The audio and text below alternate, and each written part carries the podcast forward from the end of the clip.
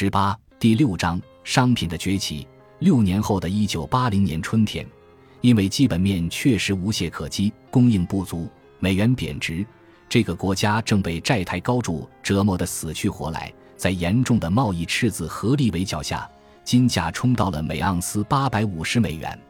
原材料牛市已持续了十五年，价格不断攀升，产量也逐步提升，供大于求。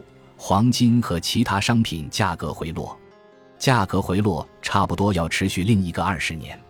一个更为可见的下跌是在能源领域。二十世纪七十年代，油价上涨超过十倍，之后市场上不断传来有新石油被发现的消息，北海石油开始流动，阿拉斯加和墨西哥的石油开始在市场上交易。与此同时，全世界范围内开始减少能源消费。吉米·卡特穿着毛衣坐在火炉边，出现在电视里。人们拒绝恒温器，小排量汽车在世界各地出现。需求放缓，供给增加，油价走低了十八至十九年。原材料熊市一直持续到二十世纪九十年代。这就是古典经济学，治疗高价的手段还是高价，且一直有效。实际上，大宗商品比股票更易于理解。没人能了解 IBM，甚至是 IBM 的董事长。IBM 有成千上万的因素，这些都必须要搞定。相比之下，棉花就非常简单。所有你必须了解的有关棉花的信息就是：棉花太多还是太少？棉花才不管谁是美联储主席呢。IBM 的头必须要知道和关注这么多的事情。可是棉花只有太多还是太少的问题。现在。搞清楚这一点可能不是件简单的事情，但问题本身非常简单。说到底，你必须要关注的只有这一个问题：要创办一个大宗商品基金，我必须要有个自己的指数。当时也有其他的指数，但我没法拿自己的钱去投资那些指数，因为他们的构架都有严重缺陷。其他的就更为狭窄了，比如高盛商品指数只涉及二十三的能源。那是什么样的指数呢？你可能也想投资石油。更为重要的是，他们每年都更改指数中各产品的权重。比如，一年的牲畜权重在百分之二十六，几年后权重就变成了百分之四。你根本没法知道未来三四年能赚到什么。高盛也是如此。这是我拿自己的钱投资，不是客户的钱。高盛对自己的客户有广泛套利。我没客户，我想要有一个能为我赚钱的东西，想让跟我一起投资的客户赚钱。同样，道琼斯商品指数也总是在变。可能你还会发现，类似铝的权重要比小麦的大，可全世界很少有人见过这玩意，也很少使用它。但每个人都得仰仗小麦生活。我也看了路透杰福瑞商品研究局指数，在他那橙汁和原油的权重是一样的。所有指数的另一个问题是地理的局限性，它们中的大多数只反映其操作的时区内的大宗商品，他们将自己的交易限制在伦敦和美国。我不知道怎么会有人很认真地用这些指数来投资，你甚至不能称之为赌博。要说赌博，至少你知道台面上有几张牌。一九九八年八月一日，我创立了自己的商品指数。回首这一切时，我发现时机惊人的吻合。此时正好是长达十九年的商品熊市的四至六个月的底部。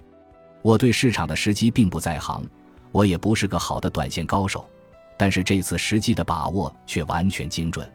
无论我过去投资有多么成功，我始终保持对重大变化和趋势变量的警醒。正如我所说，我自己已经了解了很多，通常提前一两年。也许三年前或者更早的时候就已经知道了，不过这倒是个值得注意的例外。大宗商品熊市已经结束，牛市即将揭开序幕。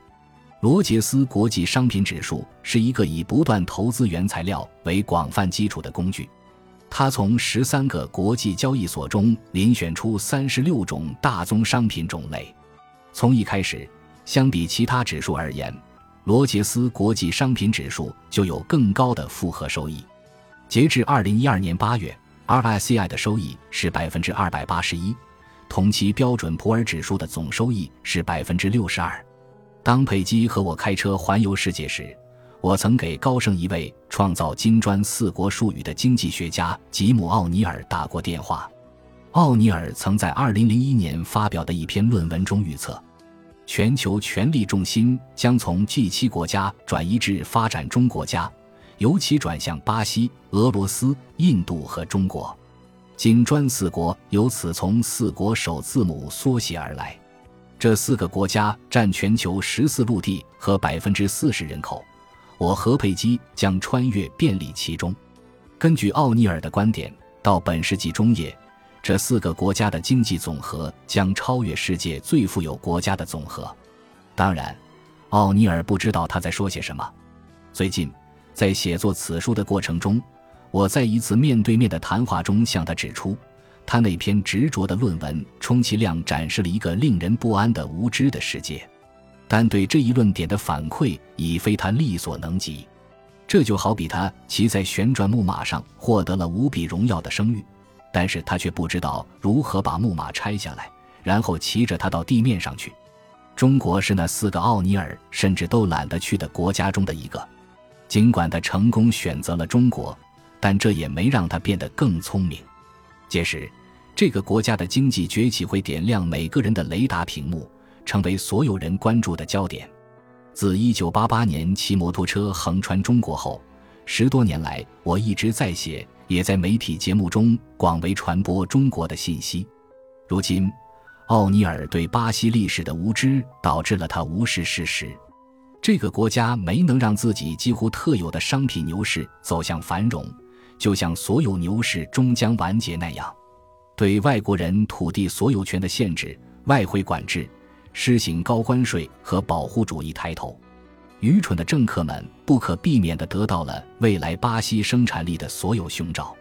巴西人自己如是说：“巴西是世界上下一个伟大的国家，它一直是，也总会是。究其原因，它从未兑现过承诺。”他们说：“虽然巴西是上帝挑选的自己最喜欢的国家。”问题是，上帝送了巴西人来管理它。任何在俄罗斯的财富激增，源自同样为巴西铸造阳光的商品牛市，但这将只是短暂的辉煌。俄罗斯人目前正面临全球最糟糕的时刻。伴随人口低增长率，俄罗斯的人口问题非常严重，即人口迅速老龄化，越来越多的人离开俄罗斯，更是加剧了这一趋势。如果住在苏联加盟共和国内大量不受欢迎的俄罗斯族人没有被赶回俄罗斯的话，这一问题将更为糟糕。加上俄罗斯人始终受寿命不长问题的困扰，相比其他国家而言，很难看出奥尼尔的假设能得到任何支持。在我看来，俄罗斯已经麻烦缠身，还将继续分解。俄罗斯的很多边远地区居住着不同的民族，有不同的宗教。语言有独立运动，我当然对莫斯科态度的改变保持乐观，但人无远虑，必有近忧。相比之下，高出生率的印度可能会引发更多自身无法解决的问题。预计印度人口很快就会超过中国，后者的国土面积是前者的三倍。但印度不可能养活所有人，它也证明了没能力养活自己的国民。印度应该是世界上农业高产的国家之一，但政府的政策却阻止这样的事情发生。印度农民自己拥有的土地不超过五公顷，因此大规模生产和规模经济几乎不可能。在很多农业地区，基础设施建设一直被忽视，或者根本就不存在，因此庄稼甚至在丰收年里还没进入市场就变质了。这个国家无可救药地沉迷于任何世界上令人窒息的官僚体制，政府腐败无能，长此以往。我们在地图上看到的印度，并非一个合理的格局。直到一九四七年前，它根本就不存在。这是英国殖民统治者在最后惊恐逃离时的遗留物。英国陪审团操纵了印度边界，将拥有众多语言、宗教、信仰的不同族群聚集在一起。没有人能和睦相处。在这个国家，穆斯林仍是少数族群。作为十亿人的家园，这个国家的穆斯林不多，但仍然是世界上较大的穆斯林国家之一。占人口大多数的印度教徒和穆斯林继续相互争斗。然而，在一九四七年，当他独立后，印度成为世界上颇为成功的民主国家之一。尽管民主在印度从未充分发挥其潜力。一九八零年以前，中国还在蹒跚学步，印度远远领先于前者。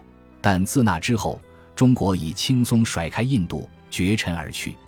中国向世界其他地区开放边界和经济，沃尔玛的商店在中国随处可见。而在贸易保护主义盛行的印度，外国人不能开店，这样做一直被视为对国家安全的威胁。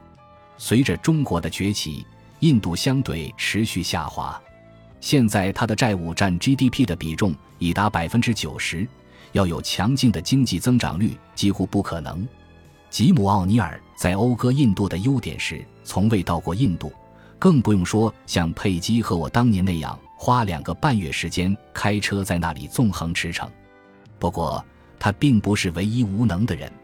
全球事务专家、摩根士丹利亚洲区董事长斯蒂芬·罗奇第一次去印度是在2004年，回到家后就开始对印度大加赞美。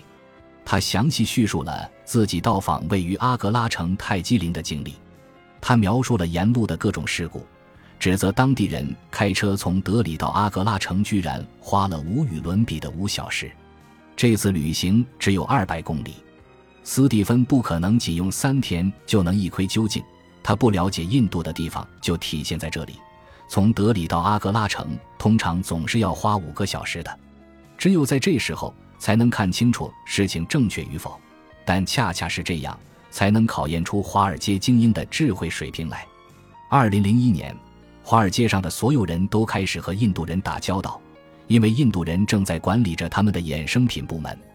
我记得二十世纪九十年代末期，有次和两家公司的两个高管一起吃午饭，谈论的全是他们交易部门的事情。他们开始聊衍生品时，其中一个说：“那我们怎么开始介入呢？”另一个说：“你去找个印度人来。”印度的大学很少。当然，接受高等教育的人口规模也很小，因此印度人若想出人头地，必须要出国接受教育。很多印度人都是在美国获得学位的。众所周知，印度留学生专注于数学和工程，很多人对金融感兴趣。他们最终回到纽约金融公司的交易室、办公室以及资金管理部门，利用其数学技能创建衍生品。和当时的华尔街演奏了一点令人炫目的浪漫。到二零零一年，很大程度上因为每个人的公司组织架构表中都有印度人的职位，华尔街上不那么聪明的人就开始认为一定是在印度发生什么事了。吉姆·奥尼尔认为，这个国家必定是像中国一样冉冉升起的新星之一。他摊开地图，发现有两个国家挨在一块儿，嗯，两个都很大，人口稠密。但在那之后，很明显，他并不比从没去过印度却被任命为摩根士丹利亚洲区董事长的斯蒂芬·罗奇知道的更多。但他有值得称赞的一面，即他创造了“金砖四国”这一术语，由巴西、俄罗斯、印度和中国四个名称的首字母的缩写构成，而奥尼尔自己名字的缩写只有三个字母。本集播放完毕，感谢您的收听。喜欢请订阅加关注，主页有更多精彩内容。